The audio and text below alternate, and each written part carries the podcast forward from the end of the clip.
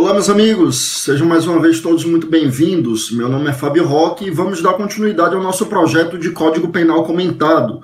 Para quem está chegando por primeira vez, saiba que estamos comentando todos os artigos do Código Penal em vídeos curtos. Já contabilizamos mais de 70 vídeos, nos quais nós já comentamos os 58 primeiros artigos do Código Penal. Hoje nós vamos então dar início ao estudo do artigo 59, que é o começo da parte aplicação da pena, a dosimetria da pena, que no código é chamado de aplicação da pena.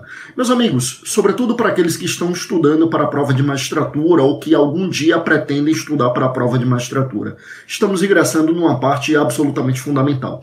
Por evidente, não é fundamental apenas para quem está estudando para a prova da magistratura. Eu dei uma ênfase porque, para quem vai estudar para a prova da magistratura, inevitavelmente vai precisar dominar esse tema, porque inevitavelmente vai, vai se deparar com ele nas provas de sentença penal.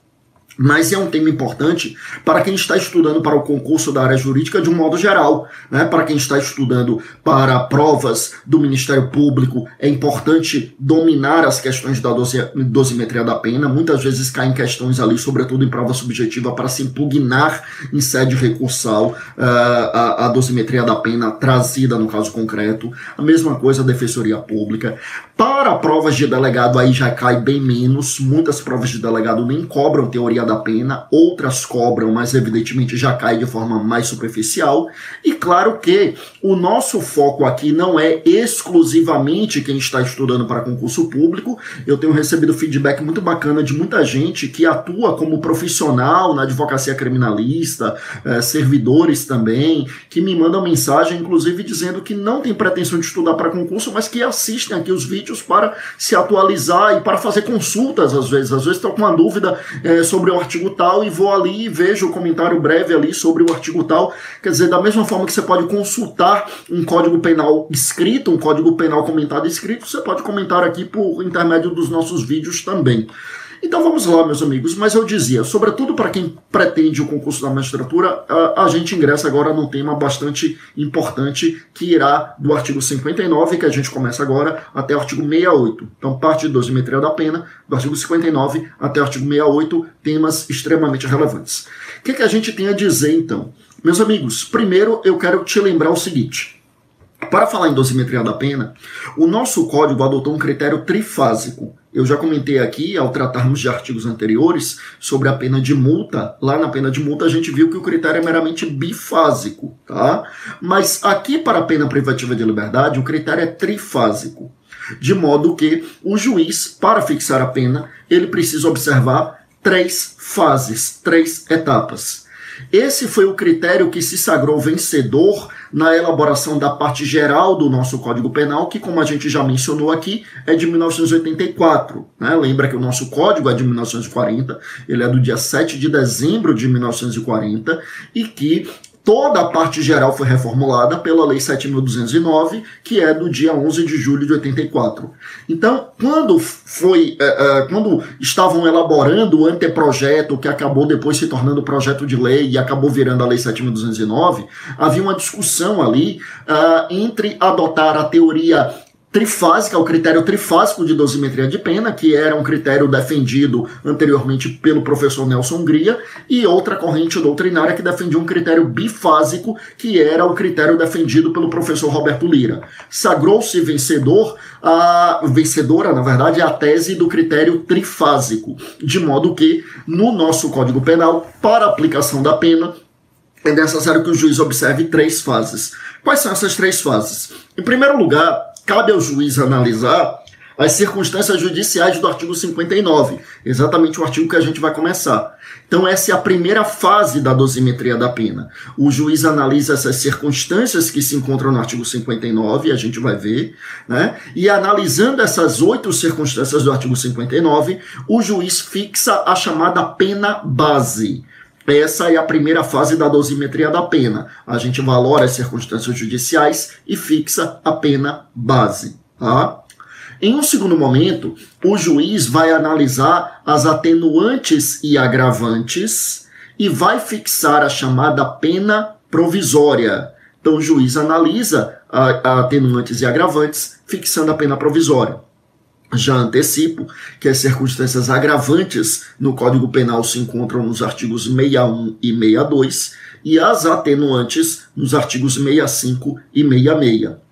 Temos outras atenuantes ou agravantes?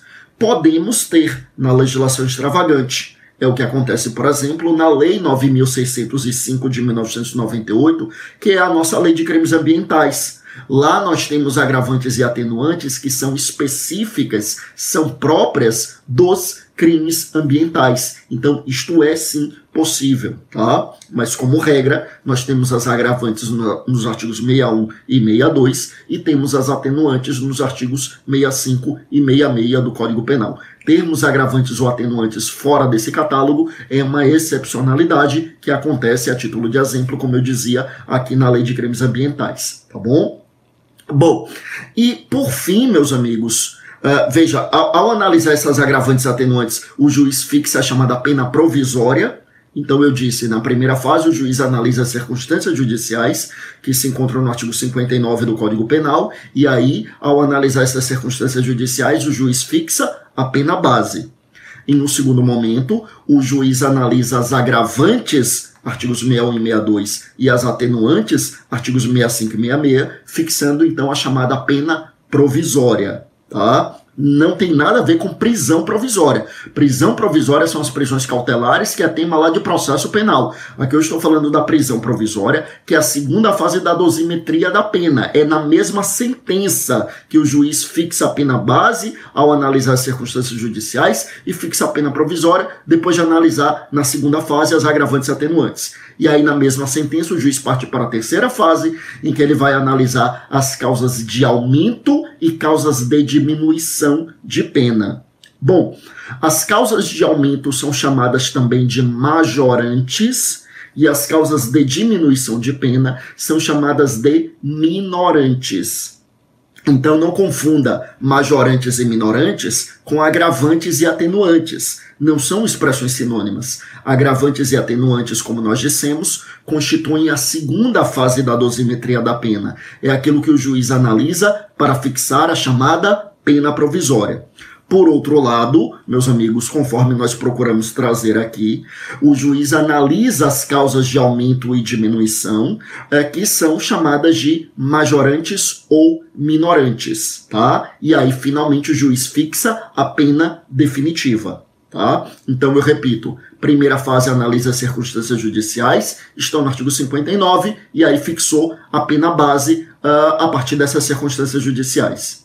Na segunda fase, analisa as agravantes e atenuantes, agravantes nos artigos 61 e 62 e atenuantes nos artigos 65 e 66, e aí fixa a pena provisória, é a segunda fase.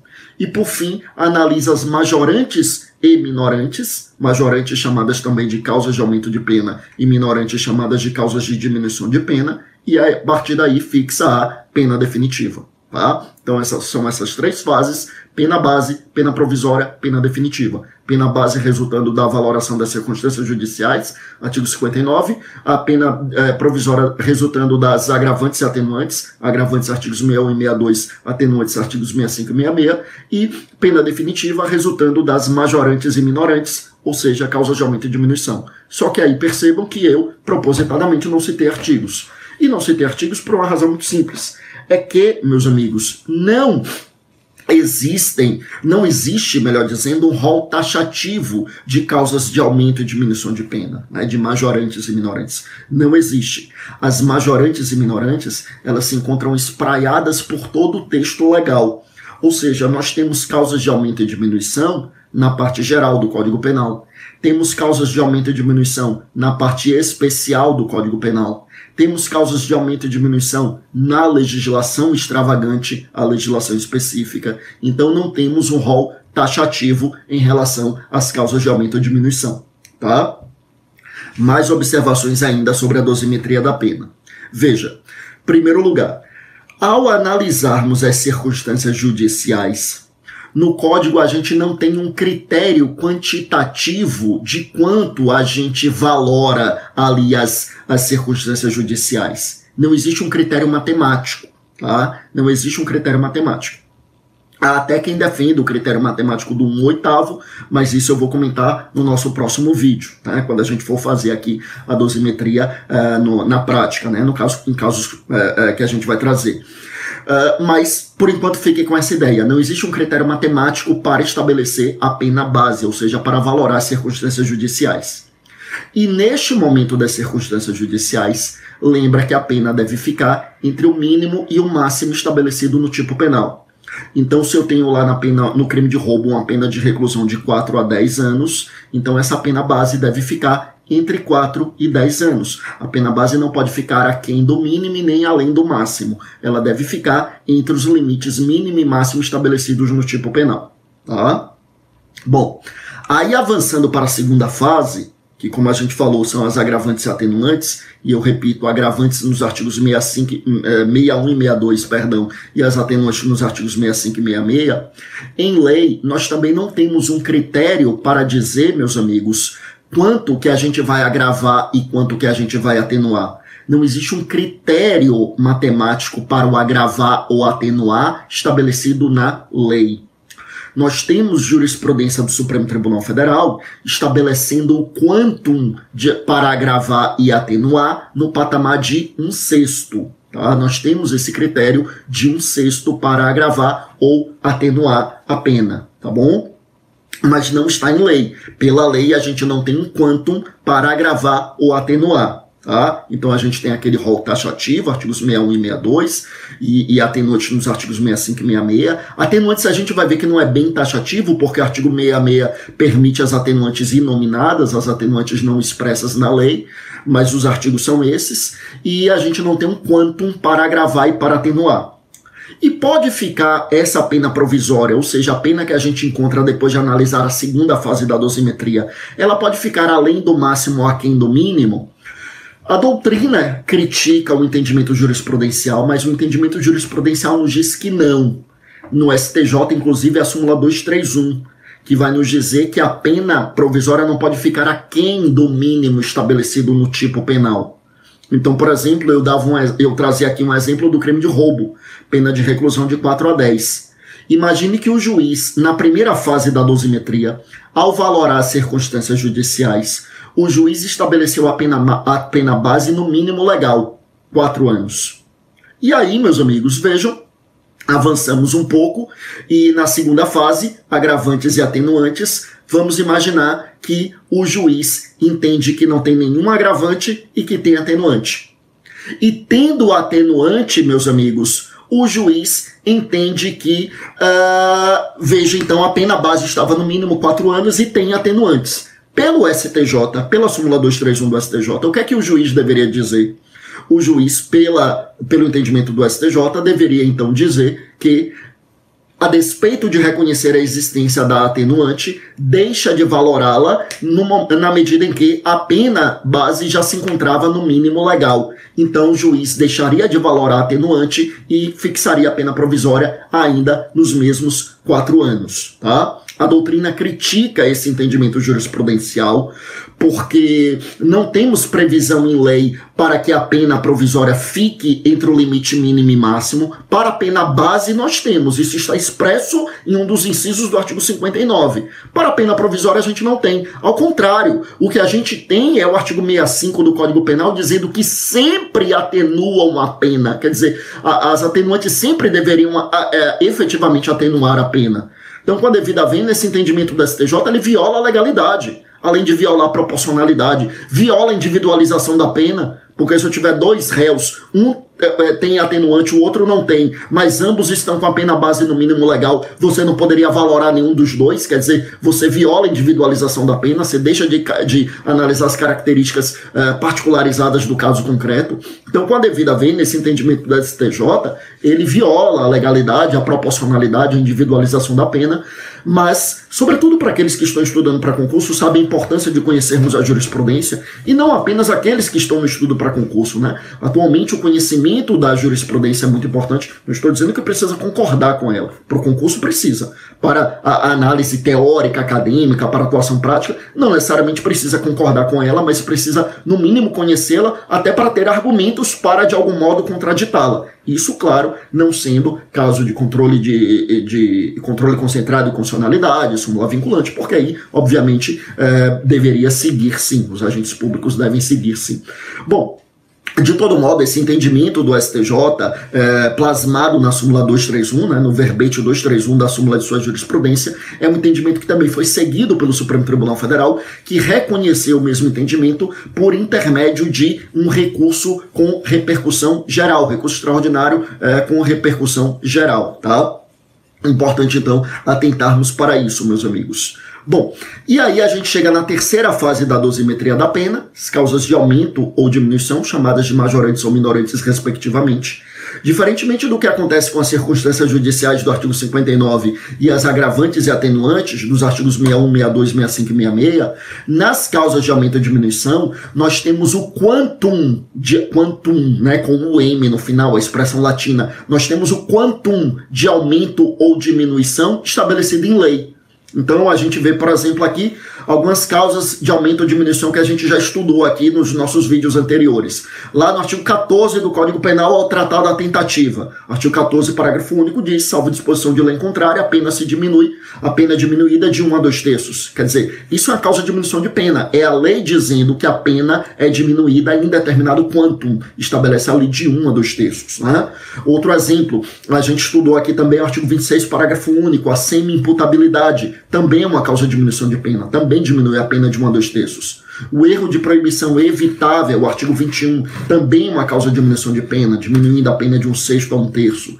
Estudamos uma causa de aumento de pena daquela hipótese em que a gente fala no concurso de pessoas, na situação, meus amigos, da cooperação dolosamente distinta, em que a pena é aumentada ali até a metade. Tá? Então, é, tudo isso nós vimos aqui são causas de aumento de pena ou diminuição de pena. Obviamente, por enquanto, aqui nesse nosso projeto Código Penal Comentado, a gente só viu aquelas que estão na parte geral, é óbvio, né? porque a gente ainda está na parte geral. Mas existem outras tantas causas de aumento e diminuição na parte especial. Então, lá no crime de roubo, por exemplo, temos várias causas de aumento. Né? O emprego de arma branca aumenta a pena de um terço até a metade. O roubo mediante emprego de arma de fogo, que aumenta a pena até dois terços, e o emprego de arma de uso proibido ou restrito, que aumentaria a pena é, é, no dobro. Então, tudo isso é causa de aumento de pena, né, a título de exemplo. Então, meus amigos, são situações em que a gente tem sim, na parte especial também, causas de aumento, temos causas de diminuição também.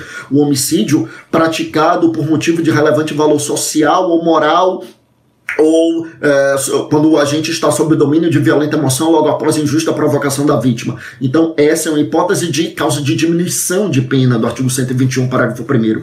Então, vejam que estou, estou apenas trazendo exemplificativamente que temos causas de aumento ou diminuição na parte geral, na parte especial, lá na, na legislação extravagante também, a exemplo da lei de drogas, temos as causas de aumento de pena no artigo 40 da lei de drogas, né, o tráfico transnacional, o tráfico interestadual, é, comercialização da droga é, próximo a escolas, hospitais, centros de reabilitação, são causas de aumento de pena. Por outro lado, a gente tem causa de diminuição lá no, é, é, no artigo 33, parágrafo 4 né, quando o traficante é primário, de bons antecedentes, não se dedica a atividades criminosas e não integra organização criminosa. Então, tudo isso é para dizer que a gente tem causas de aumento ou diminuição espraiadas em toda a legislação penal e sempre a lei estabelecendo quanto se aumenta ou quanto se diminui. E diferente do que acontece nas duas primeiras fases, veja que na última fase, na terceira fase, a pena definitiva pode ficar aquém do máximo ou além do mínimo embora a gente até tenha uma doutrina minoritária dizendo que ela não poderia ficar além do máximo previsto no tipo penal. Mas o que prevalece em doutrina e, sobretudo, na jurisprudência é que na pena definitiva, ou seja, depois de valorarmos a terceira fase da dosimetria, sim, a pena pode ficar além do, do máximo ou aquém do mínimo, tá? Então, em síntese é isso. Veja que eu vou é, concluir aqui esse vídeo e no próximo vídeo a gente vai ver as circunstâncias judiciais em espécie eu já lhe antecipo que são oito. São oito circunstâncias que se encontram lá no artigo 59 e a gente vai analisar cada uma delas. Culpabilidade, antecedentes, conduta social do agente, personalidade do agente, os motivos do crime, as circunstâncias do crime, o comportamento da vítima e as consequências do crime. A gente vai falar de cada uma delas, tá? Mas por enquanto a gente então fica com o que a gente comentou hoje. Hoje, em síntese, a gente disse: primeiro, o critério para aplicação da pena é um critério trifásico. Quais são esses critérios? Primeira fase, o juiz analisa as circunstâncias judiciais, fixa a pena base. A gente viu que essas circunstâncias judiciais estão no artigo 59, a gente vai ver, inclusive, no próximo vídeo, que a, a, depender do caso pode ter também circunstância judicial na legislação extravagante, como a gente tem, por exemplo, na lei de drogas, quando se fala em quantidade e natureza da droga, é, é valorada como circunstância judicial também. Mas então, circunstância judicial, que em regra, artigo 59 do Código Penal, para fixar a pena base entre o mínimo e o máximo estabelecido no tipo penal. Depois o juiz analisa as agravantes e atenuantes, agravantes artigos 61 e 62, atenuantes artigos 65 e 66, para fixar a pena provisória, pela jurisprudência também ficaria entre o mínimo e o máximo previsto no tipo penal. Na terceira fase, majorantes e minorantes, ou seja, causas de aumento ou diminuição de pena, respectivamente, e aí a pena definitiva que eh, essa sim pode ficar acima do máximo ou abaixo do mínimo previsto no tipo penal. Então, por exemplo, a pena do roubo que é de 4 a 10, na prática, com a causa de aumento de pena, pode ficar acima de 10, ou com a causa de diminuição de pena, pode ficar abaixo de 4. Tá? Em síntese é isso. No próximo vídeo a gente volta tratando do artigo 59 minúcias, falando de cada uma das circunstâncias judiciais do artigo 59, tá bom? Foi um prazer, meus amigos. Até o nosso próximo vídeo. Fiquem com Deus e bons estudos.